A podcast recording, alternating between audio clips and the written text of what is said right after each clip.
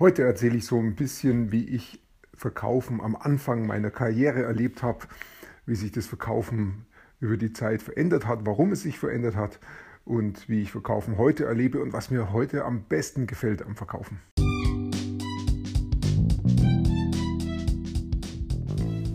Mein Name ist Peter Martini. Ich bin seit mehr als 30 Jahren selbstständig, die meiste Zeit davon als Techniker. Zukünftig will ich mein Einkommen mit Online-Marketing verdienen. Ich habe viel Geld und Zeit in mich investiert und ich habe schon etliche Erfahrungen gesammelt. Ob ich es schaffe, meine große Investition wieder herauszuholen? Hier in diesem Podcast spreche ich über meine Schwierigkeiten, meine Learnings, meine Erfolge und meine Misserfolge. Abonniere meinen Podcast, um meine nächsten Schritte zu verfolgen.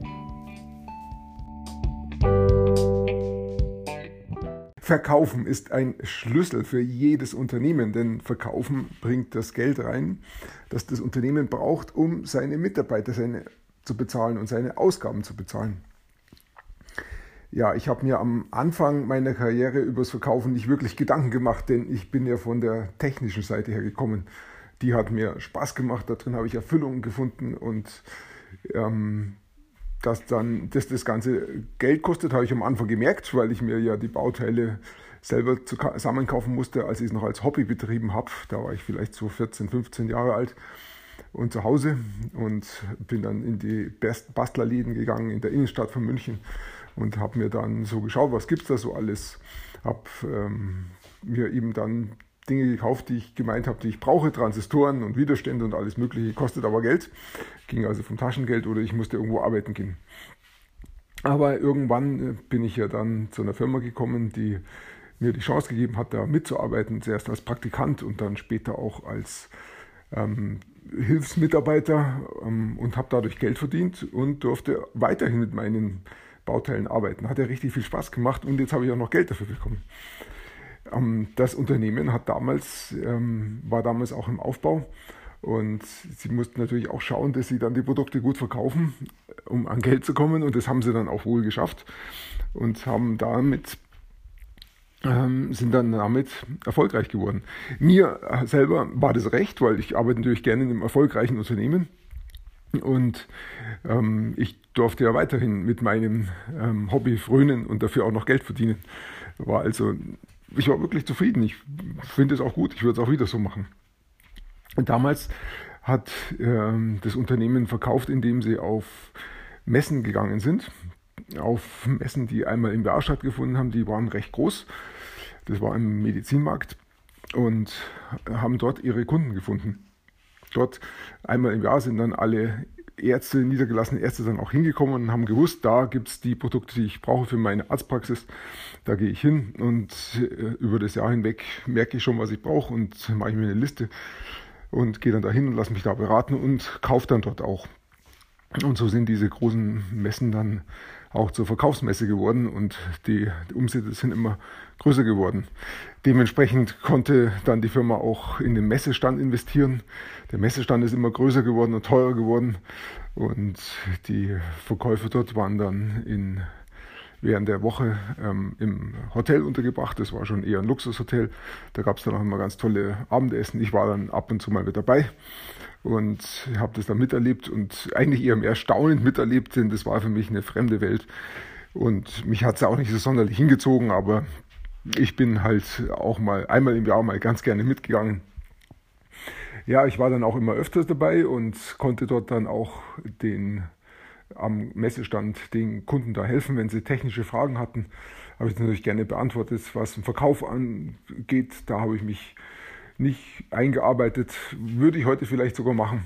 Habe ich damals nicht gemacht, sondern habe dann verwiesen an die Verkäufer, die auch da waren, die ihren Job ja auch gemacht haben, weil, waren dann interessiert, weil sie haben ja verdient. Sie haben ja Profession darüber verdient.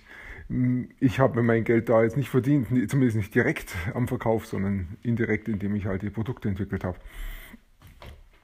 Ja, da kamen dann auch ähm, viele kleine Kunden eben vorbei. Mit denen habe ich eher weniger zu tun gehabt. Das waren dann mehr die Verkäufer und dann gab es ein paar wenige Großkunden, die waren, da war ich dann eher gefragt, da ging es darum, wie können wir die Produkte anpassen auf die speziellen Bedürfnisse der Großkunden. Das heißt, erstmal rausfinden, was sind denn die genauen Bedürfnisse.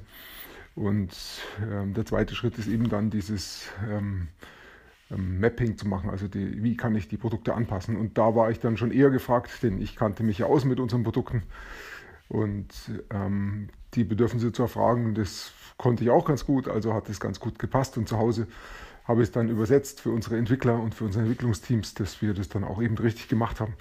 Und bei der Auslieferung war ich dann auch wieder dabei und bei der Inbetriebnahme, das, war dann, das waren dann eher so die großen Projekte, die dann für mich da waren. Für mich war es dann oft so, dass ich auf dem Messestand ähm, da gestanden bin und wirklich manchmal eine halbe Stunde lang nichts zu tun gehabt, bis dann wieder mal was war, wo ich dann wieder gefragt war. Also Messestand heißt eben auch viel stehen und warten. Und das war schon was, wo, ähm, was mir jetzt eher nicht so liegt oder was mir eher schwer gefallen ist. Denn von meinem Arbeitsalltag her kenne ich es eigentlich so, ich plane vorher, was ich alles tue an dem Tag und ziehe es dann durch. Das heißt, der ist ziemlich getaktet, da gibt es kaum Wartezeiten dazu. Und dann komme ich in, in meine Tätigkeit rein und ja, kann das fast unterbrechungsfrei durchziehen. Und verkaufen ist eben ganz anders. Verkaufen heißt eben auch warten auf Kunden und wenn sie dann da sind, dann auf die Kunden eingehen. Also es läuft alles viel ungeplanter ab. Das war, dieses Rumstehen auf der Messe war für mich natürlich auch sehr ungewohnt, weil ich ja eher einen Sitzjob habe. Ich sitze vor meinem Schreibtisch, ich laufe dann zwar schon manchmal schon rum, aber längere Zeit stehen, ja, kommt schon mal vor, wenn ich mal irgendwo einen Vortrag halte, aber doch nicht den ganzen Tag. Und auf der Messe war es so, die liefen ein paar Tage, ein paar Tage hintereinander immer stehen. Ja, das habe ich dann schon gespürt. Da haben mir dann schon die Fußsohlen wehgetan. Da gab es dann schon die Tipps, andere Schuhe herzunehmen. Ja, da bin ich nicht wirklich durchgedrungen, denn dazu war ich wieder zu selten auf der Messe. Aber ich habe das schon gespürt und ich war dann schon auch froh, wenn ich dann am Abend dann sitzen durfte. Und dann war das auch wieder angenehm, in so einem äh, ja fast schon Luxusrestaurant zu sein und sich da bedienen zu lassen.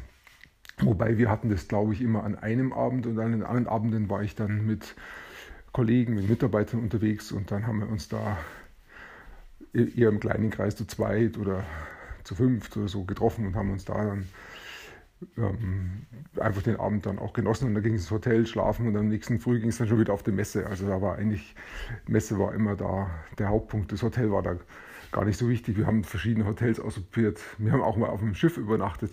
Denn das Problem war ja auch, äh, die Hotels waren natürlich auch ausgebucht zur, Hotel, zur Messezeit und die Preise sind entsprechend angezogen. Und dann haben sie selbst auf dem Rhein Schiffe gehabt ähm, und die vermietet. Ähm, haben wir auch einmal ausprobiert, aber dann haben wir gemeutert. Denn so ein Schiff hat ständig Geräusch, Geräusche, weil das reibt einfach an der Kaimauer. Und das geht durchs ganze Schiff und macht es laut. Also wirklich ein geruhsamer Schlaf war das dann nicht mehr ja, das, so lief das mit der Messe und äh, über die Zeit sind die Umsätze wirklich gestiegen auf der Messe. Das war die Verkaufsmesse. Und dann kam aber eine Phase, bei der die Umsätze auch wieder zurückgegangen sind.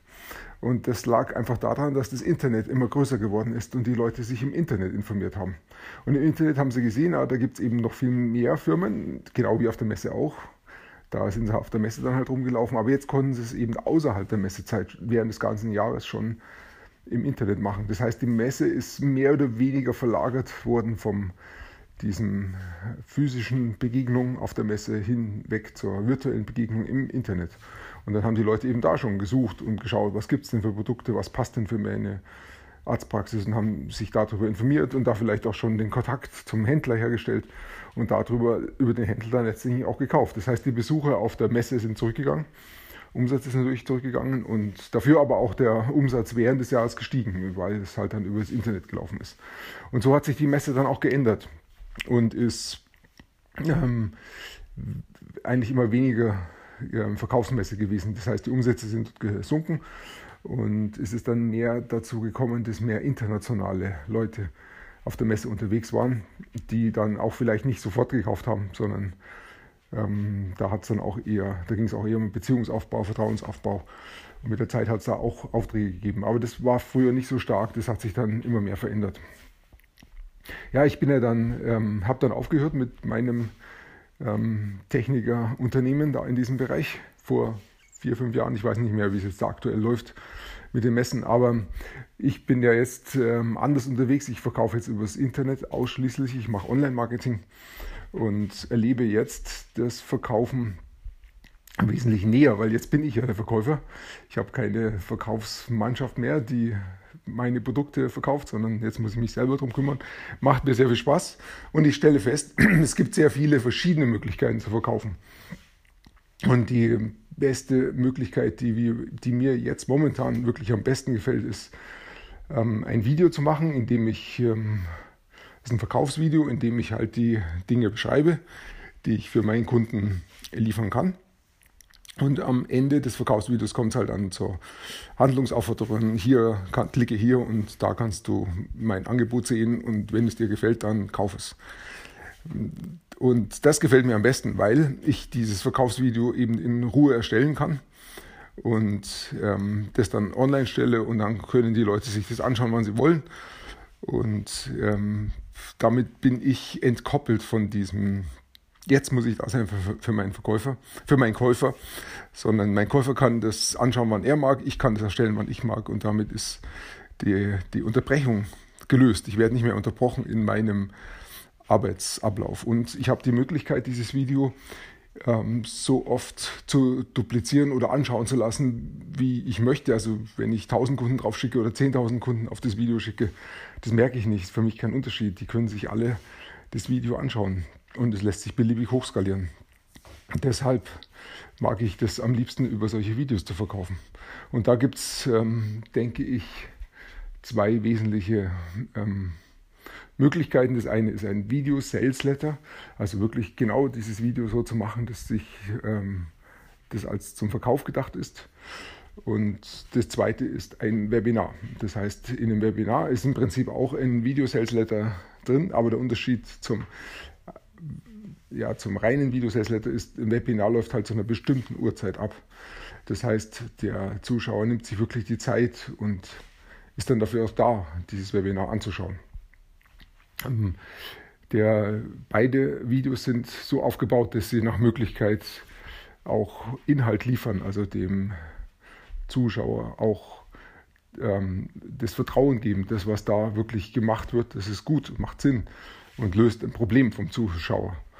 Und so, dass der Zuschauer auch Vertrauen gewinnt und dann sagt, ja, das interessiert mich, das passt zu mir, das, damit möchte ich mich weiter beschäftigen.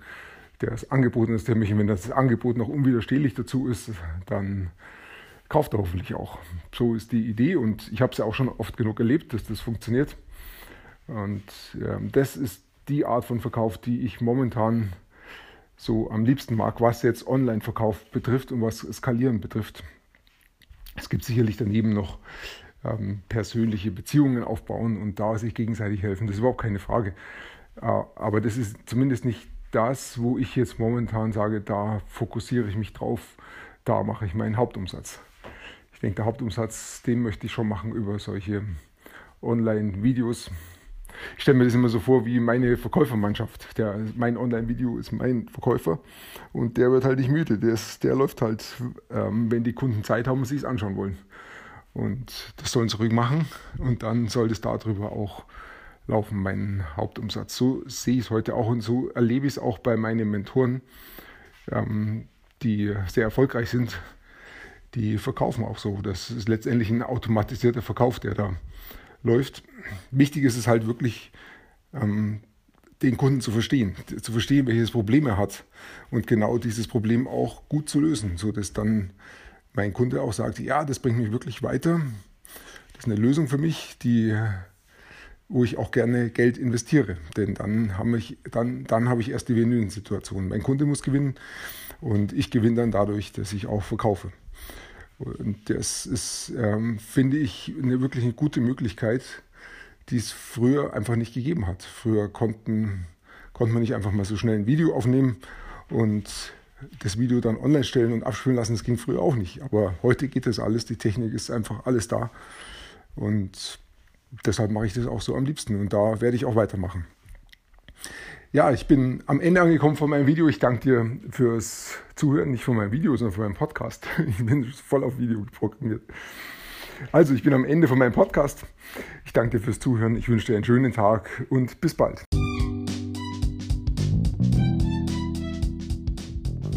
Komm in meine Facebook-Gruppe. Du findest sie auf Facebook unter Peter Martini Podcast Online Marketing. Klicke dann auf Gruppen, damit Facebook sie auch anzeigt. Schreib mir, was deine Gedanken zu dieser Podcast-Folge sind und welche Fragen du hast. Ich freue mich darauf, von dir zu hören. Bis zum nächsten Mal, dein Peter Martini.